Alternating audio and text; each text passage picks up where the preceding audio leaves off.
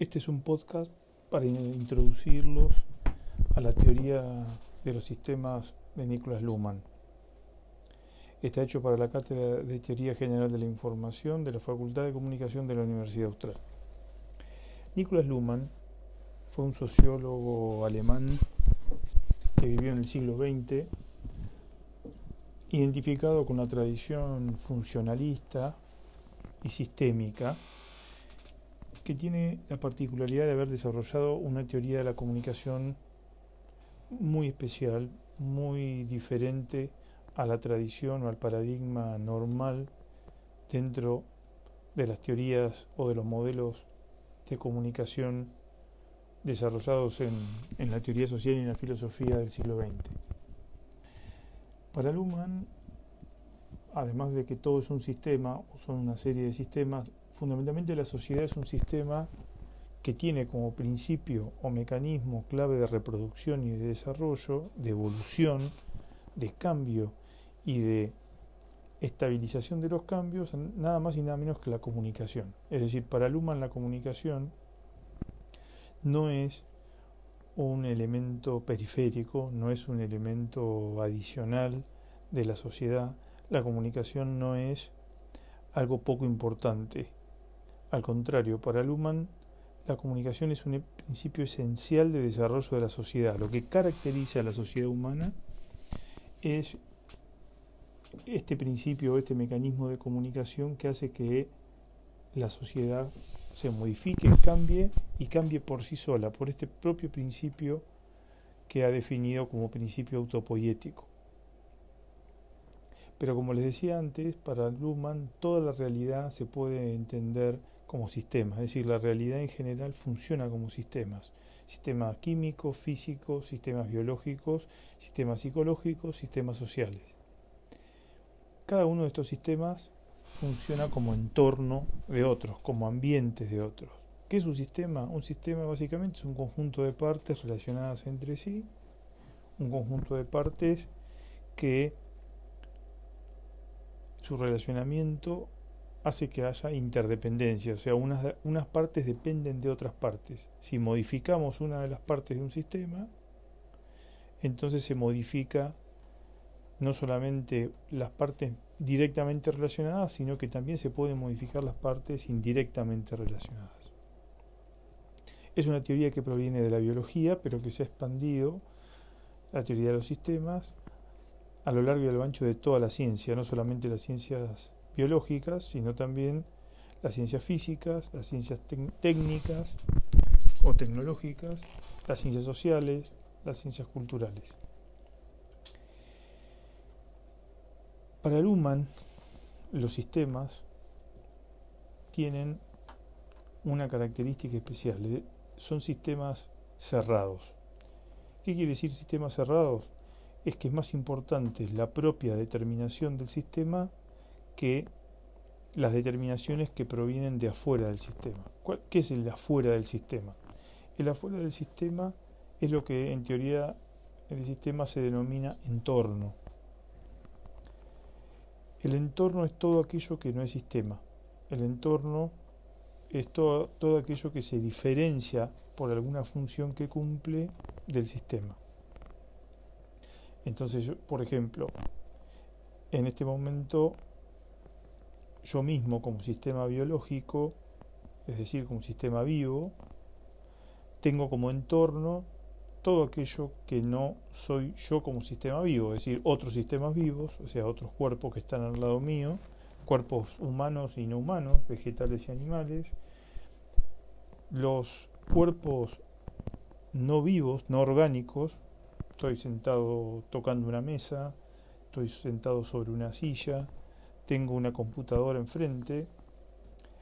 Es decir, hay distintos sistemas, sistemas distintos sistemas físicos, hay sistemas técnicos y sistemas no técnicos. Es decir, toda la realidad se puede analizar en la teoría de los sistemas como sistemas y entornos de sistemas. ¿Qué son los ¿Por qué está formado el entorno por otros sistemas?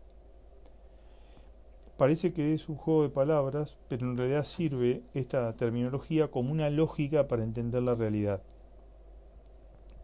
Esta lógica para entender la realidad hace que podamos vincular las cosas entre sí con una misma terminología, la terminología de sistemas, aunque algunos sean sistemas químicos, otros sean sistemas biológicos, otros sean sistemas psicológicos, otros sean sistemas sociales. Cada uno de estos sistemas tiene esta característica. Es un conjunto de partes que se vinculan entre sí, esas partes están en relaciones de interdependencia, si se modifica una de esas partes comienza una modificación paulatina, pero inexorable del todo, es decir, de todas las partes, en un tiempo determinado, dependiendo del tipo de sistema. Por otro lado, cada sistema recibe una influencia del entorno, es decir, de otros sistemas. En estas relaciones es donde entra la comunicación, como les dije al principio, como principio básico de o mecanismo básico de funcionamiento del sistema social. O todo sistema social funciona por la comunicación. El sistema económico es un sistema social que funciona por las comunicaciones. Las comunicaciones económicas desarrollan el sistema económico. El sistema político es un sistema social que se desarrolla por, por las comunicaciones políticas. Lo mismo con el sistema literario, el sistema científico, el sistema educacional. Es decir, para Luhmann, la comunicación es el mecanismo autopolítico de la sociedad. Y de esta manera, todos los sistemas que son sociales, ¿por qué? Porque funcionan por medio de relaciones y de vínculos, están desarrollados por la comunicación. A partir de, de esta idea general, Luhmann desarrolla una teoría de la comunicación que está basada en, los en la teoría de los sistemas, que es muy diferente al resto de las teorías que están basadas en, en las ideas de las personas, en las relaciones intersubjetivas y en las relaciones humanas. En definitiva, la teoría de la comunicación de Luhmann, que es lo que vamos a ver a continuación, se comprende entonces dentro de la teoría de los sistemas como mecanismo sistémico. Por eso esta teoría es bastante diferente a todo lo que lo que hemos visto hasta ahora de teoría de la comunicación. Para entender mejor la teoría del sistema de Luhmann, les recomiendo que lean el apunte de cátedra desarrollado por la materia sobre teoría de sistemas, que es un resumen, es una síntesis del tema. A continuación, en el podcast 2, vamos a desarrollar la teoría de la comunicación de Luhmann. Voy a explicar las características más importantes de la teoría de la comunicación y los efectos que tiene sobre una forma distinta de pensar la comunicación y de pensar la sociedad. Este ha sido un podcast desarrollado por la Cátedra de Teoría General de la Información de la Facultad de Comunicación de la Universidad Austral. Bueno, este es el podcast 2 de Teoría de la Comunicación de Luhmann. Este es el audio perteneciente a la Cátedra de Teoría General de la Información de la Facultad de Comunicación de la Universidad Austral. Bueno, en este podcast 2 sobre, sobre Luhmann y su teoría de la comunicación lo voy a dividir en tres partes, en tres preguntas. Primero de todo, ¿qué no es comunicación para Luhmann? ¿Cómo Luhmann no define su teoría o su, su idea de comunicación? La segunda pregunta, ¿qué es, ¿qué es comunicación para Luhmann? Y la tercera pregunta es cómo han evolucionado los medios de comunicación según Luhmann. Estas tres preguntas están de alguna manera tomadas del texto que tenemos para leer de esa conferencia que Luhmann imparte sobre comunicación. Habíamos visto en el primer audio, en el podcast 1, que la comunicación era como el principio fundamental del funcionamiento de la sociedad y de la reproducción de la sociedad, es decir, de cómo la sociedad va, va cambiando, cómo la sociedad se va reproduciendo. La comunicación ahí tenía una función central, no es solamente una función vinculada con los medios de comunicación, con las redes sociales. En el momento en que Luhmann diseñó esta teoría, las redes sociales no existían, no tenían una importancia las redes como la conocemos ahora, ¿no? Los, las aplicaciones y las redes conectadas a Internet no existían del modo en que existían. Ahora sí existían los medios de comunicación centrales, como el periodismo o las agencias de publicidad produciendo eh, el contenido publicitario que todos sabemos que, producen. Pero la comunicación, en sentido mucho más amplio, como está expuesto por Luhmann, hace que la sociedad evolucione y siempre ha hecho que la sociedad evolucione. Entonces, la primera pregunta, ¿qué no es comunicación para Luhmann? Bueno, en primer lugar, la comunicación no funciona como proceso de transmisión. Para Luhmann la comunicación no es transmitir un mensaje de un lugar a otro lugar, de, un, de una persona a otra persona. Según Luhmann, cuando, toda la teoría de la comunicación que usa la metáfora de la transmisión, lo único que hace es confundir acerca de cómo realmente funciona la comunicación. El modelo de transmisión, dice Luhmann, lo único que hace es no dejarnos ver cómo realmente funciona este mecanismo de comunicación y generarnos una ficción acerca de que la comunicación es, un, es transmitir una información que va empaquetada en un envase. Eso no funciona así. Cuando estamos en comunicación no recibimos de alguien nada, dice Luhmann. Ahora vamos a ver qué es lo que pasa. Segundo, la comunicación no funciona como proceso intersubjetivo. Ustedes saben que el ser humano es, es definido como sujeto. ¿Por qué? Por su subjetividad, porque tiene una, un punto de vista particular y por, y por esa subjetividad además está eh, analizada o está definida también con otra metáfora que es lo interno y lo externo. Lo subjetivo es lo interno y lo objetivo es lo, externo. Entonces, por mucho tiempo y, en muchas teorías, la comunicación es un proceso intersubjetivo, es, decir, es un proceso de conexión de dos subjetividades que están en los extremos del proceso de la comunicación. ¿Eso qué quiere decir? Quiere decir que alguien puede conocer la subjetividad del otro a partir de que ese otro envió o le envió un mensaje. dice Luhmann, eso no pasa casi nunca. Es muy difícil que en una comunicación uno termine por conocer o por entender la subjetividad o algo de la subjetividad del otro. Entonces descarta también la comunicación como proceso intersubjetivo. 3. La comunicación es diferente a la percepción. Es decir, el proceso de comunicación no es un proceso de percepción. ¿Por qué? Porque la comunicación, según Luhmann, implica siempre un proceso de interpretación, un proceso de comprensión, es decir, un proceso de, de, procesar sentido o significados. En cambio, la percepción es captar algo. La percepción es captar algo que en un momento le podemos dar o la podemos usar con cierta significación, pero es solamente una captación. La comunicación necesita un proceso más o menos consciente o inconsciente, pero un proceso de captación del significado de algo. Sobre todo y fundamentalmente de mensajes. Punto 4. ¿Qué no es la comunicación? La comunicación no es acción.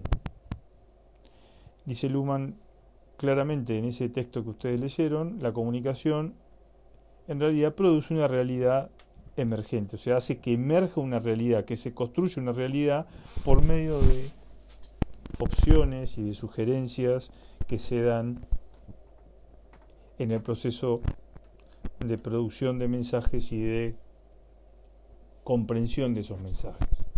En definitiva, la comunicación no es transmisión, la comunicación no es intersubjetiva, la comunicación no es percepción, y la comunicación no es acción, sino que es construcción de una realidad. Por medio de estas tentativas, opciones y sugerencias que generan los mensajes. De otro modo, sería un proceso de transmisión y no habría ninguna opción ni sugerencia, sino que sería asegurado por ese proceso de transferencia. Segunda pregunta, entonces, ¿qué es comunicación para Luhmann si no, esto, estas si no son estas cuatro cosas? ¿Qué es la comunicación? Bueno, la comunicación, como dice claramente en ese, en ese trabajo que leímos, la comunicación es un proceso de triple selección. Selección de información, selección del acto de notificación, que él lo llama dar a conocer, y selección de actos de comprensión, es decir, cómo comprendo el mensaje que estoy recibiendo. La selección de información, o el proceso de selección de información, es un proceso por el cual se selecciona lo relevante, es decir, lo que creemos que marca una diferencia a partir de lo que queremos o lo que pretendemos saber y lo que el otro nos pretende decir. La selección del acto de notificación es lo que nos permite atender la expresión de un mensaje. Si notificar algo a alguien es expresarle algo. ¿Por medio de qué? Por medio de las formas expresivas que captan o que permiten eh, alterar los sentidos. Por medio de un mensaje eh, oíble o audible, por medio de un mensaje visual, por medio de un mensaje táctil, por medio de un mensaje gustativo, eh, por medio de un mensaje olfativo. De todos modos, los, los, los, actos de notificación más usados por el ser humano son los, los, los visibles, o sea, los que están basados en el sentido de la visión y en el sentido del oído. Pero la combinación de todos estos sentidos es lo que permite actos de notificación. Y finalmente el acto de comprensión, el acto de entender.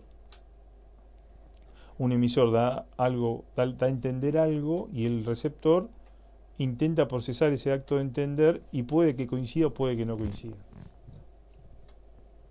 Entonces, la comunicación siempre se produce cuando se dan estos tres procesos de selección y sobre todo cuando se cierra en un proceso de comprensión. Que se cierre un proceso de comprensión, vuelvo a decir, no significa que la comprensión del receptor sea la misma comprensión que le quiso dar el receptor, pero de todos modos ese proceso de comprensión, distinto al proceso de comprensión del emisor, genera o produce un acto de comunicación, un proceso de comunicación. El proceso de comprensión implica obtener sentido o significados del acto de notificación al diferenciarlo del acto de información. Es decir, cuando recibimos un mensaje, una expresión de algo, alguien nos dice algo, recibimos un, correo electrónico, al recibir el correo electrónico sabemos que tenemos un mensaje, pero todavía no sabemos con qué información. Cuando leemos el acto, cuando leemos el acto de notificación, el correo electrónico escrito, obtenemos la información y la diferenciamos del acto de notificación, haciendo un proceso de comprensión.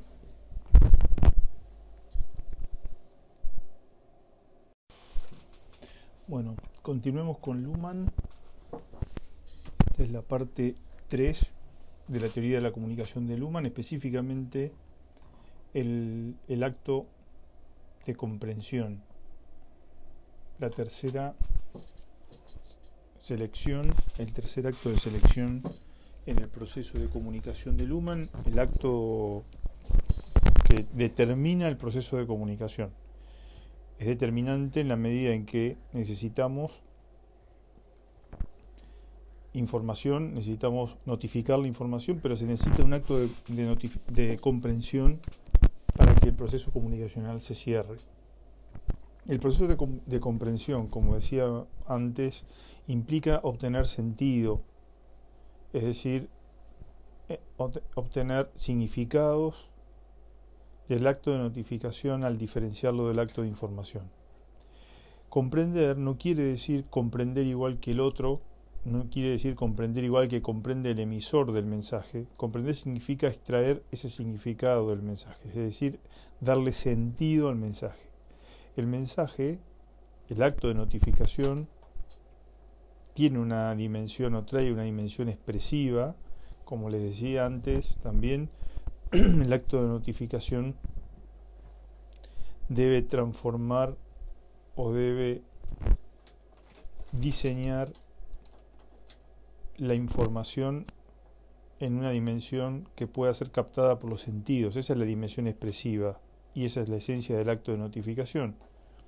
Pero siempre tiene que venir y si no viene, se la damos una dimensión semántica o de contenidos que es la información. Es decir, que si eso no es relevante, ¿cuánta relevancia tiene para mí? Eso es lo que, lo que yo obtengo y le tengo que dar un sentido, es decir, ese significado se lo doy diferenciando, uniendo y separando el acto de notificación con el acto de información. En el ejemplo que les di en el segundo audio sobre el mail que recibo, ese correo electrónico que recibo, en primer lugar, al llegar como correo electrónico, sé que hay un mensaje. No sé, tal vez, si al esperarlo o al no esperarlo, puedo saber o no puedo saber qué tipo de información es la que llega en ese, en ese correo electrónico. Sin embargo, sé que ese correo electrónico tendrá o debería tener algún tipo de información que puede ser más o menos relevante para decidir sobre alguna cosa que tengo que decidir en ese momento en el que estoy. La diferencia entre ese acto de notificación que recibo, el correo electrónico con un título, con un subset, con, un, con el nombre de alguien y la información que trae el mensaje, ese sentido, esa diferencia es el sentido que le voy a dar el significado que voy a extraer de ese, de ese mensaje. Las características que tienen los distintos medios de comunicación, los atributos de los distintos medios de comunicación durante la historia de la sociedad humana, es lo que permite justamente que se hagan distintas formas de selección, es decir, no es lo mismo comunicarnos solamente por el lenguaje hablado que usando la escritura. No es lo mismo generar los tres procesos de selección en la escritura manual que tener la posibilidad de imprimirlos de forma a los mensajes, imprimirlos de manera estandarizada, como pasó con la imprenta. Es más fácil tener más cantidad de receptores con la imprenta que si los libros los, tenemos o los textos los tenemos que escribir de manera manuscrita.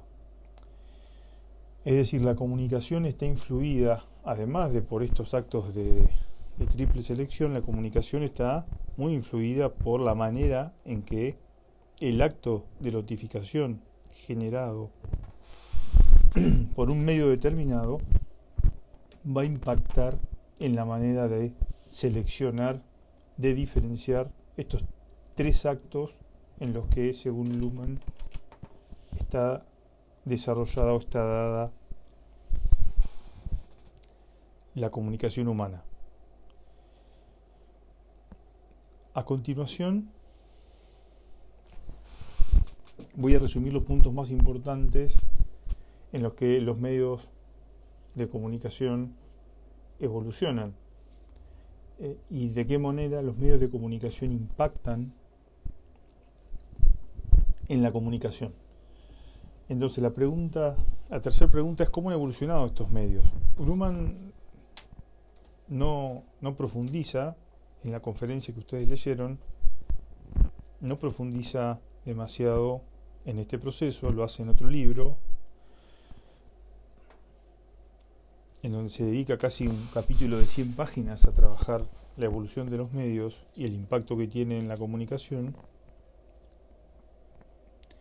pero toma cuatro puntos que me parece importante resaltar para entender la relación que hay entre medios y comunicación y sociedad. En primer lugar dice que el proceso de control de la comunicación se empieza a dar en el proceso de interacción social es decir, cuando usamos el lenguaje oral en presencia corporal con otro. Dice que el ser humano aprende hacer un autocontrol y, a tener un control de la comunicación a partir de este proceso de interacción. Este proceso de interacción evoluciona evoluciona de tal manera que nos encontramos con la escritura y con la producción de textos en donde hay una separación, donde empieza a colocarse una separación espacio-temporal entre los comunicadores. Ya el cuerpo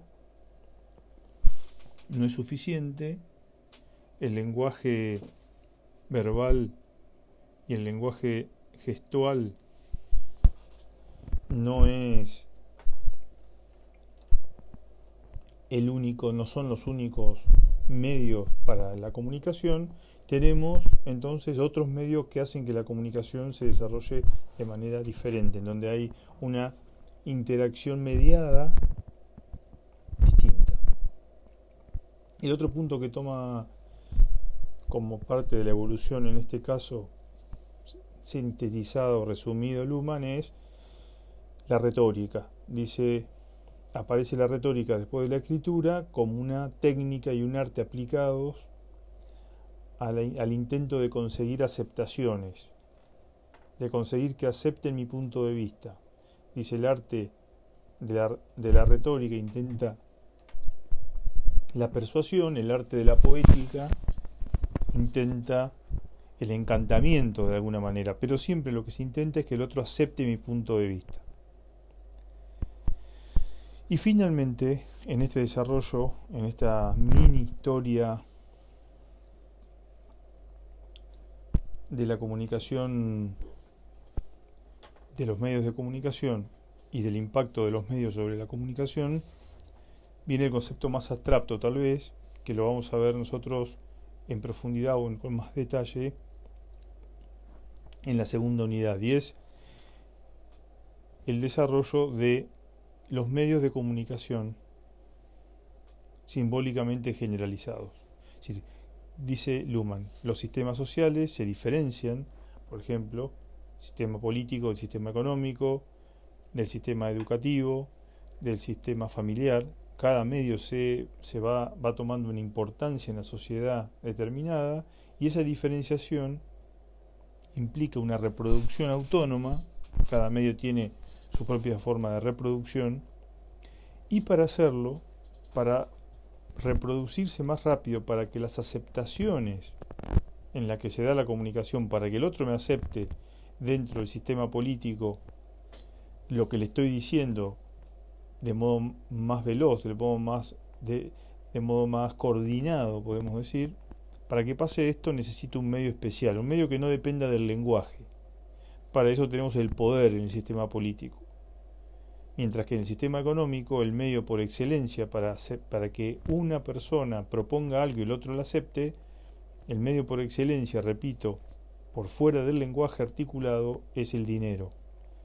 Entonces, ¿qué estamos viendo? Estamos viendo que la comunicación se acelera y se desacelera, resulta más o menos eficiente cuando podemos usar el lenguaje cuando usamos otros medios alternativos al lenguaje, pero que están orientados fundamentalmente a la coordinación, ya que lo que considera Luhmann es que la comunicación lo que mejora en la sociedad es el proceso de asociación, de coordinación, de evolución de la coordinación, en esa eh, o en ese intento, mejor dicho, de eh, contraponer los síes a los noes, como dice en el artículo. Es decir, en ese proceso de empalme en donde alguien está proponiendo algo, aunque lo proponga de modo implícito, la otra parte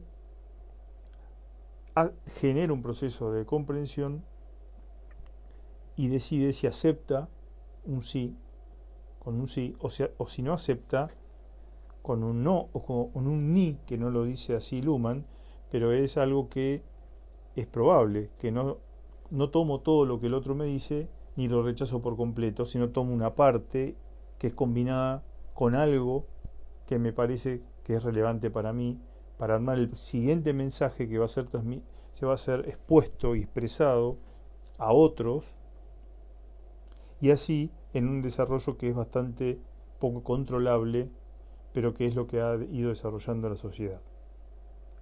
Bueno, hasta acá el concepto de comunicación de Luhmann, con un resumen del concepto de medios de comunicación también de Luhmann. Queda ahora un último, un último podcast en donde me gustaría eh, reflexionar sobre las consecuencias de esta teoría de la comunicación, de esta idea de comunicación. Este ha sido un podcast de la Cátedra de Teoría General de la Información de la Facultad de Comunicación de la Universidad Austral. Bueno, este es el podcast 4 sobre Nicolás Luhmann. Será unas reflexiones sobre la teoría y sobre las consecuencias de la teoría. Podcast realizado para la Cátedra de Teoría General de la Información de la Facultad de Comunicación de la Universidad Austral. En primer lugar, Luhmann elabora una teoría de la comunicación que no se parece a ninguna otra elaborada hasta ese momento por la sociología, por una teoría social. Se orienta o se caracteriza sobre todo esta teoría por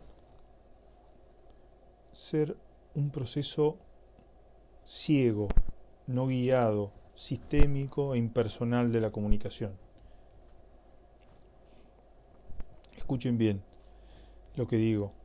La comunicación de Luma es un proceso no controlado por nadie, ni por el emisor ni por el receptor.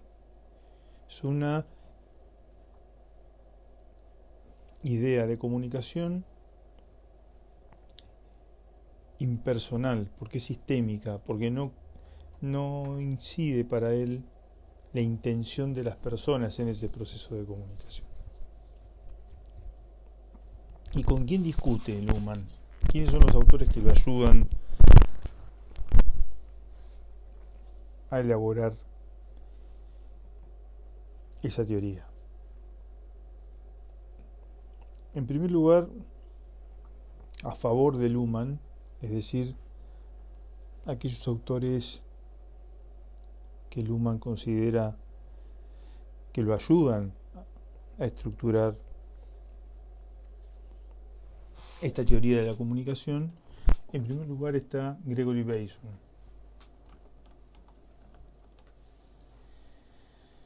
Bateson, ya lo hemos visto, es un filósofo.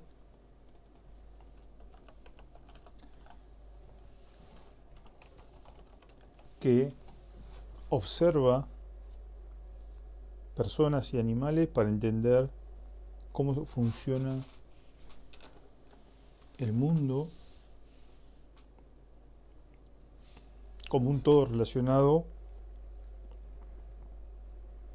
en donde aparece lo humano y lo no humano, lo abstracto y lo físico, lo psicológico y lo social, unificado en la perspectiva o en la idea de cibernética, el concepto de cibernética, en donde para él la comunicación es un proceso de búsqueda de una pauta, de un patrón de redundancia. Es decir, considera que comunicar, en el proceso de comunicación, animales y humanos, sobre todo, incluso máquinas, lo que buscan es generar en el otro un patrón de redundancia, es que el otro reproduzca algo de lo que el emisor está reproduciendo. Esto coincide con la idea de Luhmann de la posibilidad del sí o del no, de ser más redundante con un sí o de ser menos redundante con un no. Si bien para decir no hay que haber copiado con claridad al otro, si no, sería un proceso de comunicación, aunque sigue siendo un proceso de comunicación, sería un proceso de comunicación distorsionado, cosa que a Luhmann no, no le importa que sea o no sea distorsionado, le importa la comunicación. El segundo autor que nombra positivamente o a su favor es a Maturana, Humberto Maturana. Humberto Maturana es, un biólogo, actualmente vive, un biólogo chileno, que pensó la comunicación y las relaciones humanas desde la biología. Y para Luhmann, para Maturana, perdón, de donde Luhmann toma su idea de autopoiesis, lo que la función más importante del lenguaje humano y de la comunicación humana está en la coordinación. Acuérdense que esto también lo dice y lo descubre o lo pone Matura, eh, Tomaselo, Michael Tomaselo, uno de los primeros autores que leímos en Teoría General de la Información. La cooperación de Tomaselo está vinculada con la coordinación que considera Maturana como central en el lenguaje y en la comunicación. Estos son los dos autores en los que se apoya Luhmann en el capítulo que ustedes leyeron sobre comunicación. Ahora, a partir de, estos dos autores, los otros autores que cita van a ser para discutirles, para discutirlos y para ponerlos en, en el otro lado de la teoría de la comunicación que piensa Luhmann que es realista. El primero de todos es Jürgen Habermas. Habermas es un filósofo contemporáneo de Luhmann que hoy está vivo, tiene 90 años aproximadamente, y que ha sido un referente en la filosofía alemana, en la filosofía occidental, postulando una política basada y una ética basada en el consenso. Una política y una ética basada en el consenso, en donde ve que la, la sociedad, la humanidad, ha ido evolucionando encontrando la posibilidad de mejores consensos. Mientras que del otro lado, en el otro extremo, Luhmann considera que la sociedad ha evolucionado en un proceso de comunicación no controlable, en un, en un proceso de comunicación divergente, descoordinado, que encuentra por momentos la coordinación, pero esa coordinación no es la coordinación que busca el consenso ni el acuerdo estable, sino que son los sí y no que aparecen en la comunicación. De los otros autores que habla menos, sin embargo, se separa Carl Buehler, que considera eh, lo considera como el, iniciador de la teoría funcionalista de, la comunicación, en la que se basa Habermas, también en la que se basa Jacobson y vimos en el que vimos el capítulo sobre las funciones del lenguaje, y luego los autores fundamentales los otros autores fundamentales para Habermas, en lo que basa su teoría de la comunicación intersubjetiva, que son Austin y Searle. John Austin y John Searle, que son los filósofos del lenguaje ordinario o los filósofos del acto, de los actos de habla. Para Luhmann, Habermas, Buehler, Austin y Searle están planteando una comunicación basada en la intersubjetividad y eso es lo que no quiere Luhmann. Luhmann considera que la comunicación es un proceso sistémico impersonal que es imposible de controlar, en donde lo que lo único seguro es que la comunicación intenta reproducir más comunicación. Ahora no sabemos nunca hacia qué lugar, mejor dicho, en qué orientación. Si orientado en la misma orientación que venía la comunicación desde el emisor o en otra orientación. En ese proceso de comunicación, sin control, o con dificultades enormes para ser controlada, es que se, reproduce y se desarrolla la sociedad, por medio de esa reproducción asistemática pero sistémica de la comunicación. Para finalizar quiero hacer tres preguntas, me quiero hacer tres preguntas, le quiero hacer tres preguntas a ustedes y reflexionar sobre las mismas. En primer lugar, ¿por qué colocar a la comunicación fuera del control de las personas? Esto es, esto es contrario al sentido común. Es decir, el hecho de que Luhmann diga que las personas no comunican o que las personas, que la conciencia no comunica, que la conciencia es un sistema que está fuera de la comunicación, aunque está coordinado, que está acoplado, dice, está fuera de la comunicación, considera Luhmann que para comunicar las personas hacen, lo hacen usando qué cosa? Materias sociales, es decir, temas sociales, contenidos sociales, señales, tipos de señales aprendidas en la sociedad y aprendidas y memorizadas en la cultura. Y entonces lo que ponen las personas son su conciencia, su psiquis, para procesar eso, pero nada más y nada menos. Entonces, la segunda pregunta es en qué medida la comunicación depende de la psiquis individual y de nuestras intenciones. Para Luhmann, en nada, la comunicación depende de la propia comunicación. La comunicación depende de lo que la sociedad toma de la propia producción social, la conciencia, es decir, nosotros como personas y nuestra conciencia, toma elementos del, de la sociedad para comunicárselo a otro. De alguna manera para traducir lo que está sintiendo en algo que el otro pueda entenderlo, pueda procesarlo con un significado coherente, tiene que tomar algo de la sociedad. Tercera pregunta, ¿cuál es el centro de decisión para determinar lo que se dice y lo que no se dice? Para determinar lo que se dice y el modo en que se dice. ¿De dónde proviene esa sustancia de contenido y esa sustancia expresiva y esa forma de contenido sobre todo y la forma expresiva que usamos para comunicarnos? Bueno, proviene de la sociedad, dice Luhmann, de la cultura, de los medios, de las tradiciones y de los códigos sociales, no de la subjetividad de las personas. Por eso, por, ese, por esa razón, la comunicación es un proceso basado en la propia comunicación. En definitiva, y ahora sí para terminar, Luhmann está en la misma línea que nosotros iniciamos, en la que nosotros iniciamos esta materia, citando a Ray Birwistel, cuando dice el individuo no comunica, participa en una comunicación o es parte de ella, pero no comunica. Este ha sido un podcast de la Cátedra de Teoría General de la Información de la Facultad de Comunicación de la Universidad Austral.